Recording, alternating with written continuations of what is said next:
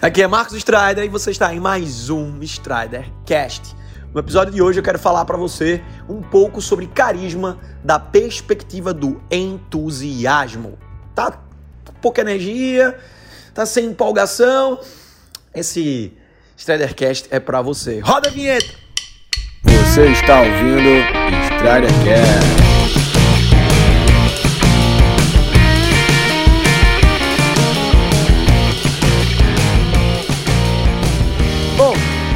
Quando a gente observa o carisma em si, tá?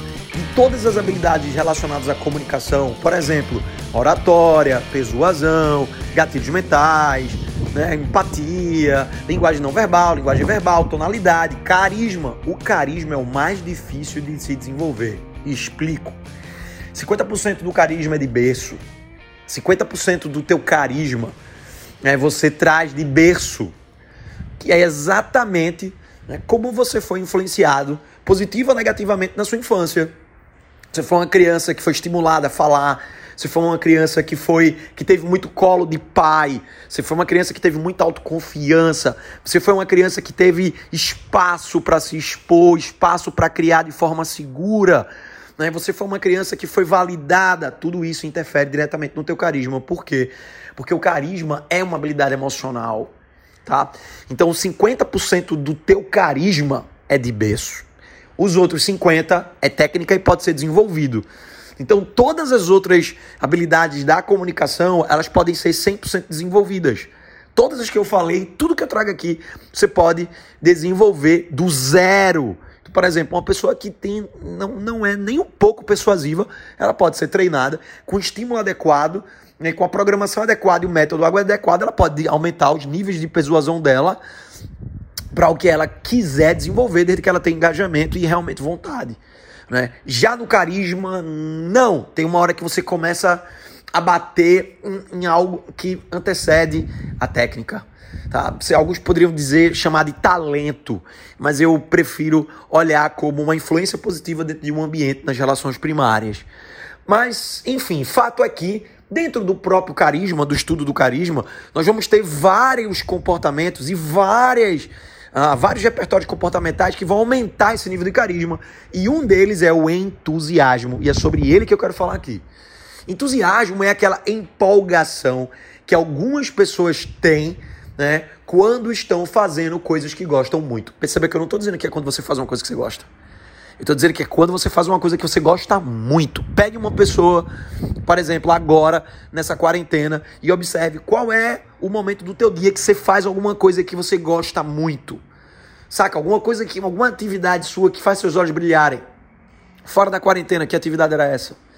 Então, toda vez que você faz alguma coisa que você gosta muito, seu nível de entusiasmo aumenta. Quando seu nível de entusiasmo aumenta e você fala a partir daquela perspectiva comportamental, né, toda a tua linguagem não verbal e a tonalidade da tua voz e as tuas expressões faciais, elas vão colaborar para que você esteja mais persuasivo.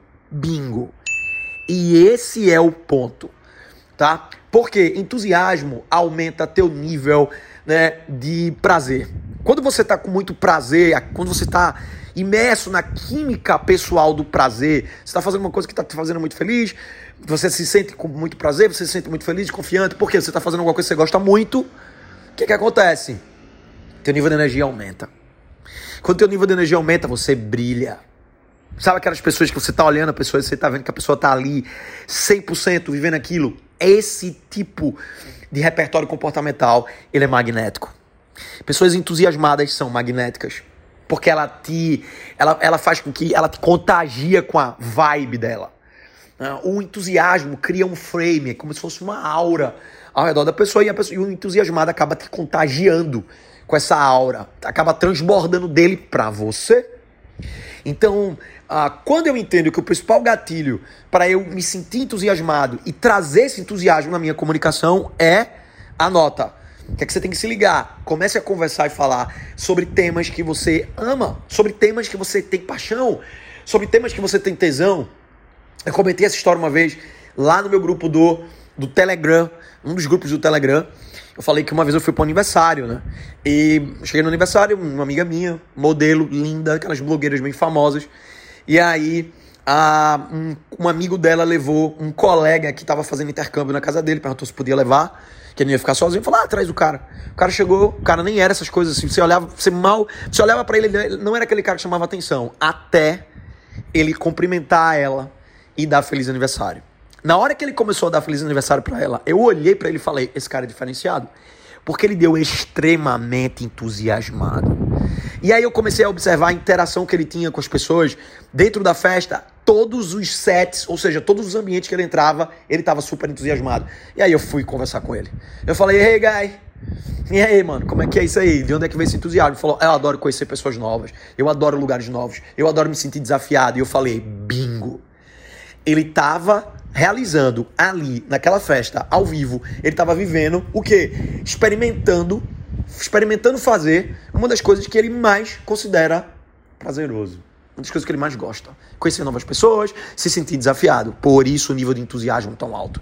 Lutadores de UFC que são empolgados e têm tesão, ele entra no ringue com outra vibe. Professores universitários, professores de cursinho que amam o que fazem.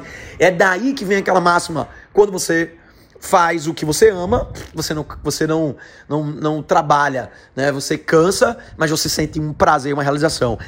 Esse é o grande clinch do entusiasmo.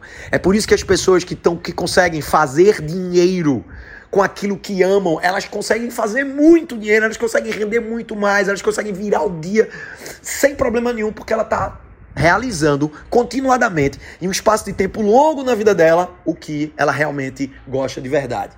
E aí vale a pena a gente. Eu quero terminar esse, esse episódio de hoje fazendo uma reflexão.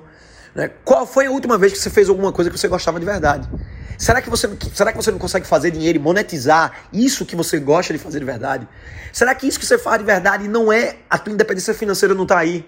Por que, que você decide trocar, fazer coisas que você nem gosta de verdade em prol de coisas que você gosta de fazer de verdade? Por que, que você faz isso? Por que, que você vem fazendo isso? Os relacionamentos afetivos que duram mais são aqueles relacionamentos em que você ama a pessoa de verdade.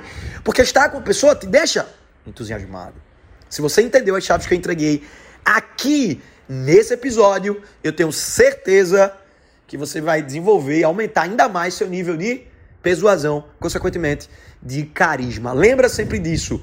Carisma vai exigir de você coragem, vai, vai exigir de você se colocar na linha de frente, vai exigir de você tomar iniciativa na direção daquilo que você considera emocionalmente importante para você. Tamo junto e uma ótima semana.